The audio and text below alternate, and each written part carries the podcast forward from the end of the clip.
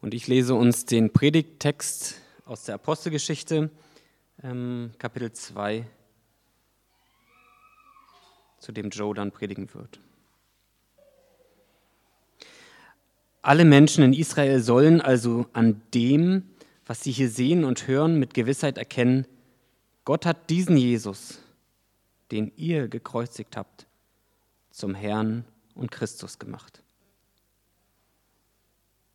Dieses Wort traf die Zuhörer mitten ins Herz. Und sie fragten Petrus und die anderen Apostel, Brüder, was sollen wir tun? Kehrt um, erwidert Petrus, und jeder von euch lasse sich auf den Namen von Jesus Christus taufen. Dann wird Gott euch eure Sünden vergeben und ihr werdet seine Gabe, den Heiligen Geist, bekommen. Denn diese Zusage gilt euch und euren Nachkommen und darüber hinaus allen Menschen, auch in den entferntesten Ländern, allen, die der Herr, unser Gott, zu seiner Gemeinde rufen wird. Mit diesen und noch vielen anderen Worten bezeugte Petrus ihnen das Evangelium. Eindringlich ermahnte er sie. Diese Generation ist auf dem Weg ins Verderben. Lasst euch retten vor dem Gericht, das über sie hereinbrechen wird. Viele nahmen die Botschaft an, die Petrus ihnen verkündete, und ließen sich taufen. Durch Gottes Wirken wuchs die Gemeinde an diesem Tag um etwa 3000 Personen. Einen wunderschönen guten Morgen euch. Schön euch zu sehen und ich bete zum Einstieg in die Predigt.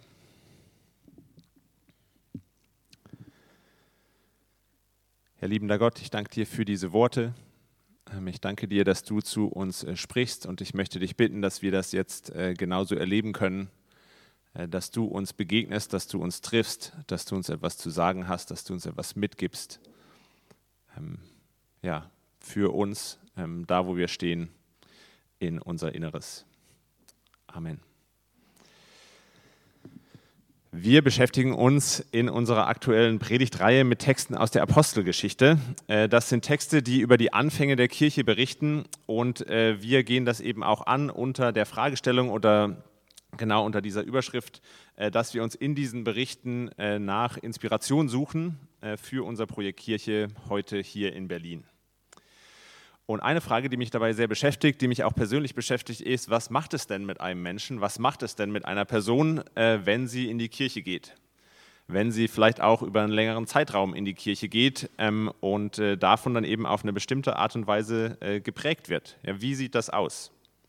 Es ist ja kein Geheimnis, dass wir alle von unserem Umfeld, von den Personen, mit denen wir uns umgeben, von den Inhalten, mit denen wir uns beschäftigen, den Themen, mit denen wir uns beschäftigen, oder auch der Kultur, die beispielsweise bei uns zu Hause, am Arbeitsplatz und so weiter herrscht, dass wir davon sehr geprägt werden, mehr geprägt werden in der Regel, als uns das ähm, bewusst ist. Und ich zum Beispiel bin jetzt seit mehr als acht Jahren hier im Projekt Kirche und finde das schon eine spannende Frage für mich. Wie hat mich das denn geprägt? ja, wie, wie habe ich mich hier entwickelt, wie hätte ich mich denn entwickelt, hätte es das Projekt Kirche nie gegeben oder wäre ich, nicht, wäre ich nie hier gewesen? So, was, was gibt mir diese Kirche vielleicht, was macht die mit mir, was sonst nicht da wäre, was mir sonst fehlen würde ohne sie? Sind vielleicht auch äh, spannende Fragen oder ist vielleicht auch eine spannende Frage für euch, die ihr mit in eure persönliche Reflexion mitnehmen könnt. Der Text, den wir gerade gelesen haben, äh, der berichtet davon, was so die erste überlieferte Predigt, die wir haben äh, von Petrus, äh, mit den Zuhörenden gemacht hat. Ja, Vers 36, der erste Vers hier, der erste Satz, den wir gehört haben, das ist nochmal so eine Zusammenfassung. Die Predigt geht eigentlich viel, viel länger. Das habe ich jetzt abgekürzt zum Vorlesen aber die Predigt geht eigentlich viel, viel länger. Und äh, dieser letzte Satz fasst das nochmal so ein bisschen zusammen. Das ist das Resümee. Und dann hören wir eigentlich die, ähm, die Reaktion der Zuhörenden, was das mit ihnen gemacht hat, was das bei ihnen ausgelöst hat, diese Predigt zu hören. Und äh, was wir da lesen, was das mit diesen Menschen gemacht hat, das ist was, was ich mir auch äh, für mich, was ich mir auch für uns, für unsere Kirche hier wünsche. Und äh, zwar lesen wir das gleich in Vers 37 äh, und da steht, dass das Wort die Zuhörer mitten ins Herz traf, dass ihnen mitten durchs Herz ging. Ja, das hat in ihrem Inneren irgendwas angestoßen, das hat was bei ihnen ausgelöst, das hat sie zutiefst bewegt ähm, und das war, glaube ich, auch eine positive Veränderung für sie. Es war, es war was, was so einen Richtungswechsel in ihrem Leben angestoßen hat. Das wünsche ich mir auch für uns.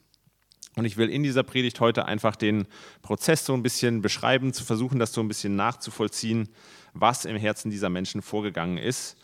Und ich werde darüber, äh, dabei über drei Dinge sprechen. Zum einen über einen Trigger, über Trauer und über Trost. Ich habe äh, mich darum bemüht, dass diesmal nicht nur der erste Buchstabe aller drei Punkte, sondern die ersten beiden identisch sind, damit ihr euch das noch besser merken könnt. Bevor ich äh, darauf eingehe, ähm, was das mit den Menschen damals gemacht hat, ähm, will ich auf einen Trigger äh, eingehen, auf was eingehen, was, das, was diese Worte, glaube ich, ähm, bei uns auslösen und was uns manchmal im Weg dabei steht, ähm, diesem Text uns zu nähern oder das so wirklich an uns ranzulassen. Ich glaube, es ist leicht für uns, ähm, an diesem Text, an der Bedeutung dieses Textes für uns heute vorbeizugehen, äh, weil äh, der gespickt ist mit so Begriffen, die was Bestimmtes in uns auslösen, die was Bestimmtes äh, in uns triggern. Und ich finde, Petrus geht hier schon ziemlich hart zur Sache, selbst in diesem einen Satz, den wir hier noch aus seiner Predigt haben und auch wie es dann weitergeht. Also zum Beispiel wirft den Leuten ja direkt vor, dass sie eigentlich diejenigen sind, die Jesus gekreuzigt haben. Ja, ihr seid schuld am Tod dieses unschuldigen Menschen. Und es geht dann weiter, dass er sie auffordert, äh, kehrt um. Das ist hier eigentlich schon eine an unsere Ohren angepasste Übersetzung. Ja, Luther hat das noch übersetzt mit tut Buße. Und äh, es geht dann äh, auch weiter, dass Petrus ihnen sagt, dass sie Vergebung ihrer Sünden brauchen. Es geht weiter damit, dass er davon spricht, dass diese ganze Generation pauschal unterwegs ist ins Verderben. Und äh, er spricht auch vom Gericht Gottes. Und diese Begriffe, Buße, Sünde, Verderben, Gericht Gottes. Was löst, was löst das bei euch aus, wenn ihr das hört? Wo geht ihr da gedanklich hin, wenn, wenn ihr diese Begriffe ähm, hört? Und äh, vielleicht äh, seid ihr gar nicht unbedingt so kritisch wie ich, aber ich bin da gedanklich einfach ganz, ganz schnell beim Mittelalter und denke da daran, wie die Kirche, also gerade mit dieser Fragestellung im Hinterkopf, von was macht es denn mit einer Person, wenn sie in die Kirche geht, bin ich da einfach ganz, ganz schnell dabei, dass die Kirche genau diese Begriffe, genau diese Aussagen immer und immer wieder ähm, eben auch missbraucht hat. Ja, also im Hochmittelalter zum Beispiel wurde die Angst der Menschen vor dem Gericht Gottes äh, geschürt, ihnen ihre Schuld, ihre Sünde, die Bestrafung, das Gericht Gottes so richtig lebhaft vor Augen gemalt, ihnen Angst gemacht, und zwar vor dem Hintergrund, dass die Kirche Geld brauchte, um ein riesiges Gebäude zu bauen. Ja, wenn die, wenn die Münz im Kasten klingt, die Seele aus dem Fegefeuer springt, war so ein geflügeltes Wort äh, einer Predigt. Und es wurde tatsächlich den Menschen Druck und Angst gemacht, äh, um Geld von ihnen abzuziehen. Ähm, und das kommt uns vielleicht heute wie so ein absurdes äh, Prinzip vor, wie sowas wie, ja, das gehört eben ins Mittelalter, könnte heute nicht passieren. Aber ich glaube, dass genau dasselbe Prinzip noch ganz, ganz häufig ähm, in unterschiedlichsten Gemeinden greift. Ich glaube, dass, dass der Glaube, das geistliche Leben und insbesondere auch sowas wie der Umgang mit eigener Schuld, mit einem schlechten Gewissen, mit eigenen Fehlern, das ist was, was so tief geht, was so schmerzhaft auch sein kann, dass Menschen ganz, ganz viel tun, ganz verletzlich auch einfach sind, wenn sie sich damit beschäftigen. Und es so schnell passiert, dass Menschen, die in irgendeiner Form von Machtposition sind, in einer leitenden äh, Position in der Kirche auch sind, da übergriffig und manipulativ werden und, ähm, und äh, Menschen beeinflussen, Menschen manipulieren, übergriffig werden, indem sie die eine Lösung äh, dafür präsentieren oder anbieten. Indem sie zum Beispiel Menschen an sich äh, als Person oder an ihre Kirche binden, indem sie emotional besonders stark aufgeladene Gottesdienste oder Veranstaltungen oder Treffen oder sonst was auch feiern oder indem sie ähm, den Fokus darauf legen, den Menschen vorzuschreiben, wie sie sich zu verhalten haben. Und, und, wenn du so und so lebst, dann, dann wird Gott dich segnen und dann wird alles gut, anstatt dass er dich vernichtet. Dann darfst du dich auch gut fühlen. Oder dass äh, Menschen sogar äh, manipuliert werden und für die, für die Befriedigung der eigenen Bedürfnisse einer, einer äh, Machtperson äh, oder die Umsetzung ihrer großen Vision und so weiter äh, missbraucht werden, in den Burnout getrieben werden, weil es ist ja alles für den Herrn. Und das schmerzt mich zu sehen, dass das eben auch was ist, was in Kirche passieren kann, was Kirche bei Menschen auslöst, ähm, wenn solche Dynamiken da sind. Ja, es kann Menschen in so eine emotionale Abhängigkeit und Instabilität bringen. So im Sinne von, ah ja, ich, ich brauche jeden Sonntagmorgen, brauche ich meinen geistlichen Kick, meine emotionale Erfahrung, sonst komme ich nicht durch die Woche. Oder es kann dafür sorgen, dass Menschen sich mehr, sich ständig äh, fertig machen und runter machen mit so einem latenten, dauerhaften, schlechten Gewissen, das sie irgendwie im Hinterkopf, in, im Gefühl ganz tief mit sich rumtragen. Und, ah, ich ich es ja sowieso nicht irgendwie regelmäßig zu beten oder was auch immer. Es kann auch dafür sorgen, dass Menschen sich getrieben fühlen, nie auch innerlich zur Ruhe kommen, weil sie den Eindruck haben, es ist nicht genug, was ich mache. Ich müsste eigentlich mehr tun. Ich müsste, diese Welt ist, äh, ist, ist so im Chaos, ich muss eigentlich mehr tun, um sie zu äh, verbessern. Ja, und das, das lässt sich ganz leicht, lässt sich da Druck machen. Jesus ist für dich gestorben. Was genau ist dir jetzt bitte nochmal zu viel? Und ich will auf keinen Fall, dass wir als Kirche so ein Ort sind, äh, an dem das äh, das ist, was wir weitergeben, an dem Menschen so geprägt werden.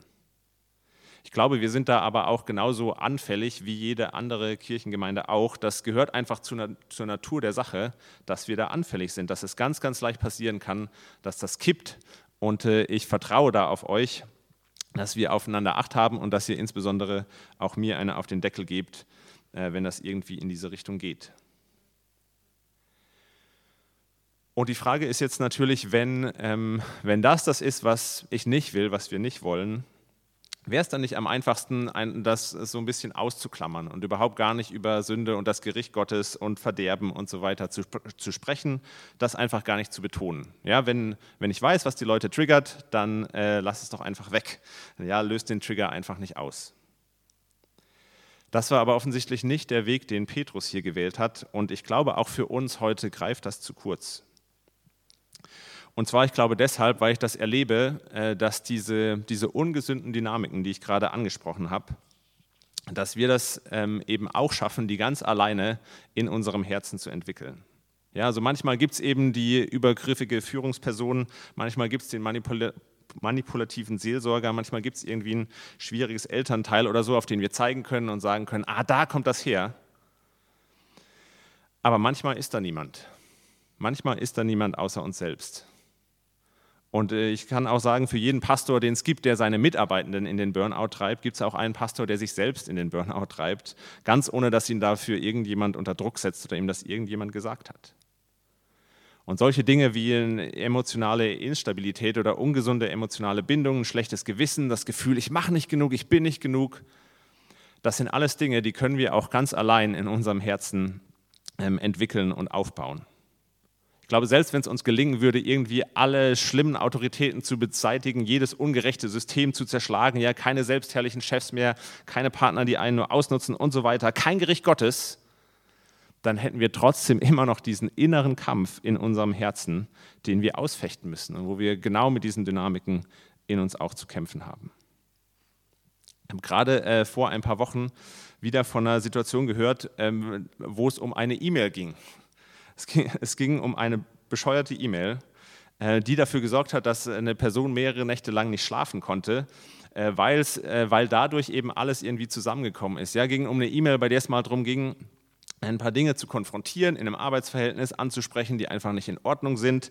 Äh, gleichzeitig hängt an dieser E-Mail aber auch so ein bisschen die Karriere, die unglaublich wichtig ist. Gleichzeitig will man auch selber nicht ungerecht werden und jetzt nur sein Ding, ähm, äh, Ding reindrücken. Wie formuliert man Sachen? Wie sagt man, dass das so richtig rüberkommt? Und all diese Dynamiken, dieser innere Kampf äh, kam zum Vorschein, ist hervorgebrochen in der Formulierung dieser, dieser einen E-Mail.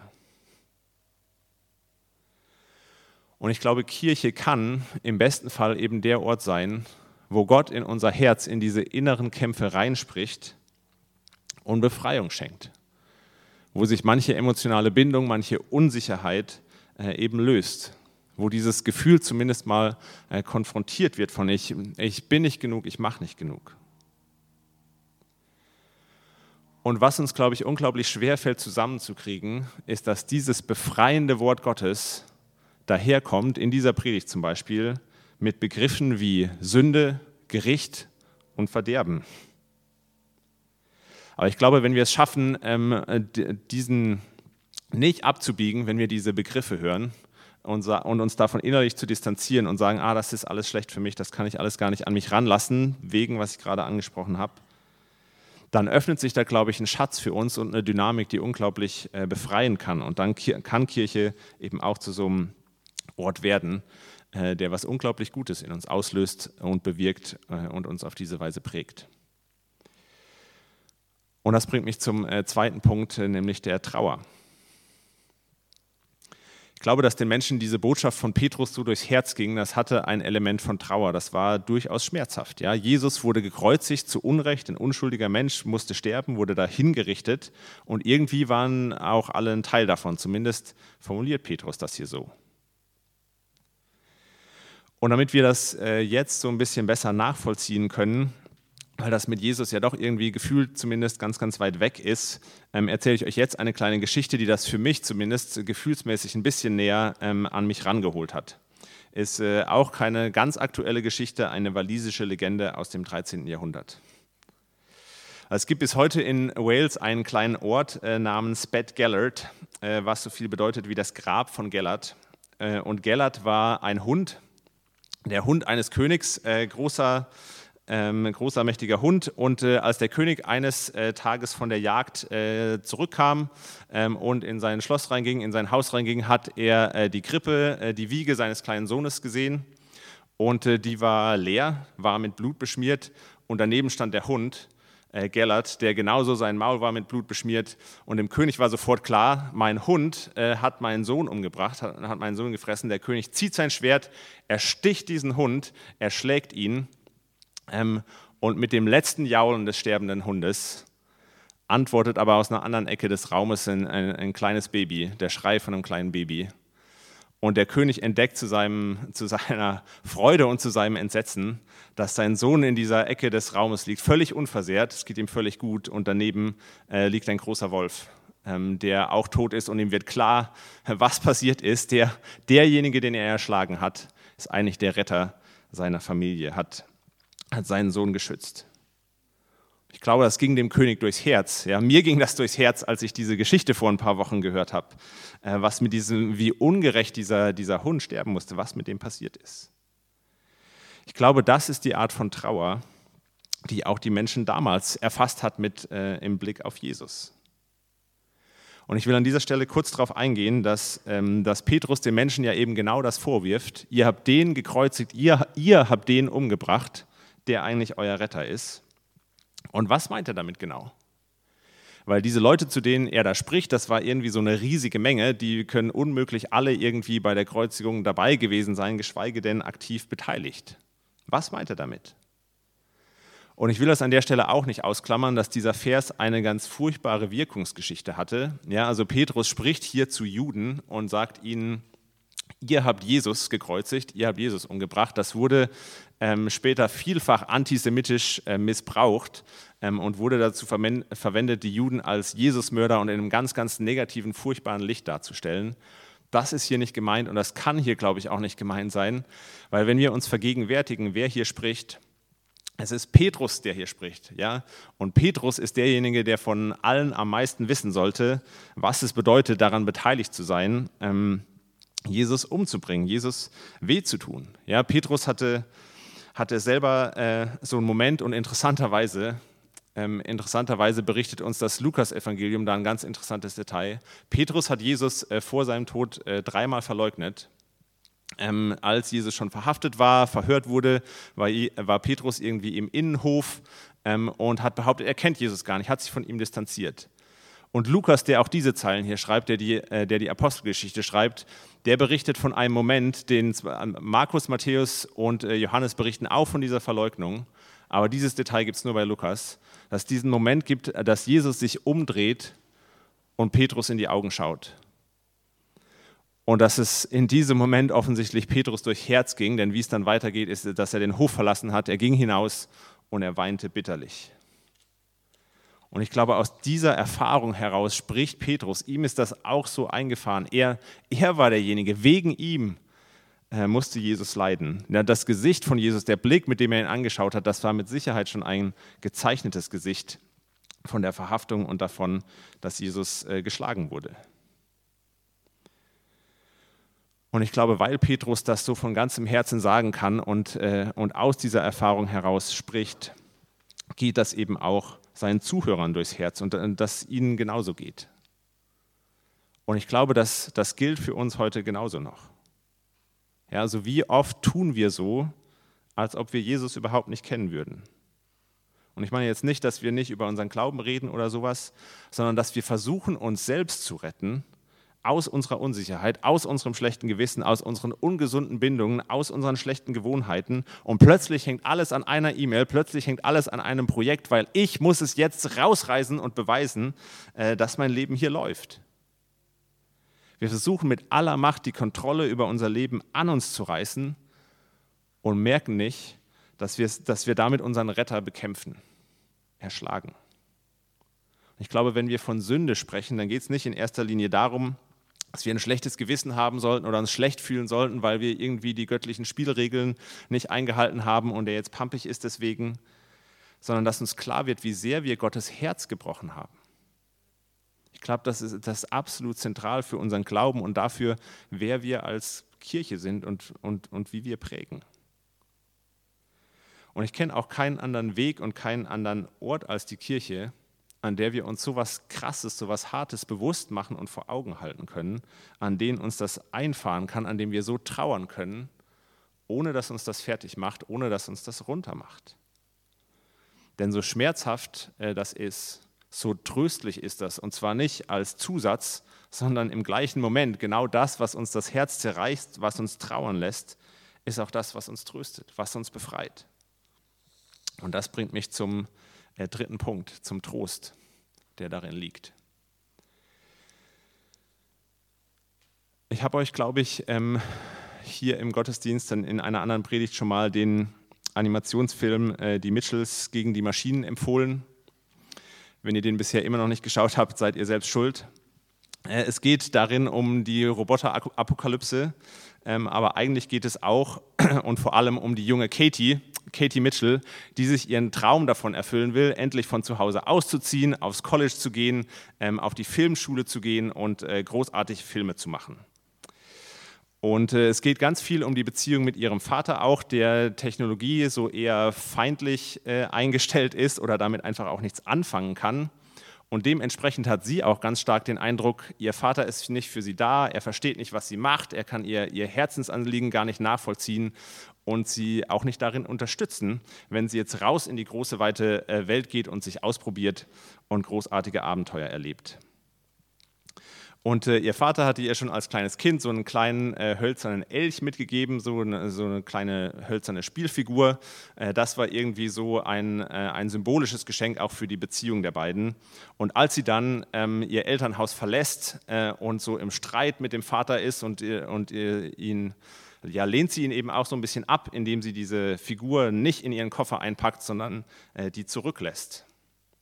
Und es gibt dann aber eine entscheidende Szene äh, für die Beziehung mit ihrem Vater, äh, an dem sie sich ein altes äh, Familienvideo, eine alte Aufnahme anschaut, eine alte VHS-Kassette findet und, äh, und darauf sieht, wie sie als Baby, als neugeborenes Baby von der Mutter irgendwie ins Auto eingeladen wird. Ja, es geht irgendwie um Aufbruch und dann schwenkt die Kamera um auf ihren Vater, der vor so einer wunderschön äh, gestalteten hölzernen Blockhütte steht ähm, und sich von ihr verabschiedet ja, sich von ihr verabschiedet, so wie man sich eben von einem Lebenstraum verabschiedet. Ja, offensichtlich war das sein, äh, sein großer Wunsch, irgendwo da mitten im Wald in dieser Holzhütte in der Wildnis zu leben.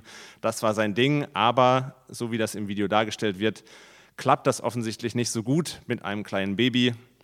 Äh, und deswegen verabschiedet er sich jetzt und im Gehen bricht er noch diesen kleinen hölzernen Elch vom Geländer ab, kommt zurück zum Auto und man sieht dann in der Nahaufnahme, als er dem Baby diese Holzfigur überreicht, dass er ähm, ein ganz, äh, von ganz tief drinnen kommendes Lächeln auf dem Gesicht hat und, äh, und man ihm was abspürt, ähm, dass er von ganzem Herzen diesen Traum aufgibt, ähm, um das Beste für seine Tochter möglich zu machen und dass ihm das, dass ihm das wert ist. Und äh, als äh, die Katie, dieser abgeklärte Teenie, äh, dieses Video sieht, ähm, fährt es ihr natürlich zum einen durchs Herz, ja, wie Unrecht sie ihrem Vater getan hat. Da ist der Moment der Trauer natürlich auch da. Gleichzeitig ist dieses Video aber für sie auch deshalb entscheidend, weil es ein unglaublicher Moment des Trostes ist. Ja, sie erkennt ja an diesem Video nicht nur, ähm, wie Unrecht sie dem Vater getan hat, sondern auch, dass, äh, dass dieser Mensch seinen größten Lebenstraum für sie aufgegeben hat. Und zwar nicht zähneknirschend, sondern von Herzen, gerne, mit Freude, mit einem Lächeln auf dem Gesicht. Und äh, dieser Typ, der wird natürlich auch für sie da sein. Der kann ihr natürlich auch die Sicherheit geben, die sie sich so sehr von ihm wünscht, wenn sie jetzt rausgeht ähm, in die große weite Welt und sich ausprobiert, dass er immer für sie da ist, dass er die sichere Homebase, der Backup für sie sein kann, äh, den sie braucht, äh, um zu wissen, ja, selbst wenn das alles schief geht, äh, wird doch noch alles okay, habe ich doch noch einen Ort, äh, eine Familie, zu der ich zurückgehen kann. Und ich glaube, das ist der Trost, der auch hier in diesem Text steckt. Ja? Petrus sagt, dass der, den, der Jesus, den ihr gekreuzigt habt, der ist zum Retter geworden. Den hat Gott für euch zum Retter gemacht. Und ich glaube, die, die Trauer, dieser Schmerz ist ein Stück weit unumgänglich. Ja, wenn wir ans Kreuz schauen, dann ist das immer auch ein Teil davon. Und, und wir, wir erleben dann diesen tiefen Schmerz, den Petrus, glaube ich, erlebt hat, als, als Jesus ihm in die Augen geschaut hat, als die, den der König erlebt hat, als er seinen Hund erschlagen hat und realisiert hat, was er getan hat. Ähm, und, und eben auch den Katie Mitchell in der Beziehung zu ihrem Vater erlebt hat. Aber im selben Augenblick, im selben Augenblick erleben wir darin eben auch den Trost. Jesus musste wegen uns sterben, aber Jesus ist auch wegen uns gestorben, weil er uns so sehr liebt. Und ich glaube, je, je tiefer wir trauern können, desto tiefer werden wir auch diesen Trost erleben können, so hart das ist. Und wenn wir dem mal so ein bisschen nachspüren und nachbohren, warum gehen wir denn emotionale Bindungen ein, von denen wir wissen, dass sie nicht gut für uns sind? Warum tragen wir immer wieder so ein schlechtes Gewissen mit uns rum für was, wo wir denken, da sollte ich eigentlich gar kein schlechtes Gewissen haben? Warum haben wir immer wieder das Gefühl, wir sind eigentlich nicht genug, wir machen nicht genug, wenn uns unser ganzes Umfeld das Gegenteil spiegelt? Ja, warum kann uns eine bescheuerte E-Mail die ganze Nacht lang wach halten? Ich glaube, weil wir tief in uns drin, in unserem Herzen, in unserem Innersten so eine, die Überzeugung haben, wir sind damit allein. Es hängt an uns selbst, mit uns und dem Leben klarzukommen. Und wir versuchen dieses tiefe Herzensproblem immer wieder oberflächlich zu lösen, indem wir uns eben an irgendwen oder irgendwas hängen, von dem wir merken, es ist nicht gut für uns, aber immerhin sind wir nicht allein. Oder indem wir versuchen, Gutes zu tun, zu helfen, zu arbeiten, die Welt verbessern, uns selbst zu verbessern, irgendwas Großes zu schaffen, einfach damit dieses Gefühl ein bisschen, bisschen abgemildert wird. Oder indem wir uns vielleicht vor den Spiegel stellen und uns sagen, nee, du bist gut, so wie du bist, du bist toll, ja, ist alles wunderbar und versuchen das einfach nur oft genug zu wiederholen, damit das zu unserem neuen Mantra wird. Aber das hilft uns vielleicht irgendwie über die Runden, aber so richtig ins Herz, tief drin, löst es das Problem, glaube ich, nicht. Und ich glaube, Kirche kann genau der Ort sein, wo wir da rankommen, an dem wir trauern, an dem wir aber auch getröstet werden. Ja, und nicht, dass wir von heute auf morgen keine schlaflosen Nächte mehr haben werden deswegen, aber ich glaube doch, dass Teil von so einer Gemeinschaft eben auch zu sein, dass das äh, Schritt für Schritt immer wieder so eine Befreiung auch äh, bewirken kann. Dass das das in uns auslösen kann, dass wir von unserem schlechten Gewissen, von unseren ungesunden emotionalen Bindungen, von unserer Unsicherheit und unserer Einsamkeit befreit werden. Das äh, meine Gedanken dazu heute ähm, und wie das auf uns als Einzelne einwirkt, wie Kirche uns als Einzelne ein, äh, prägen kann, was, was Teil dieser Gemeinschaft zu sein, im besten Fall hoffe ich, bei uns auslöst. Und in den kommenden beiden Wochen äh, reden wir dann noch darüber, ähm, wie das uns als äh, Gemeinschaft prägt, als Ganzes äh, prägt, als Gruppe und nicht nur über das Persönliche. Amen.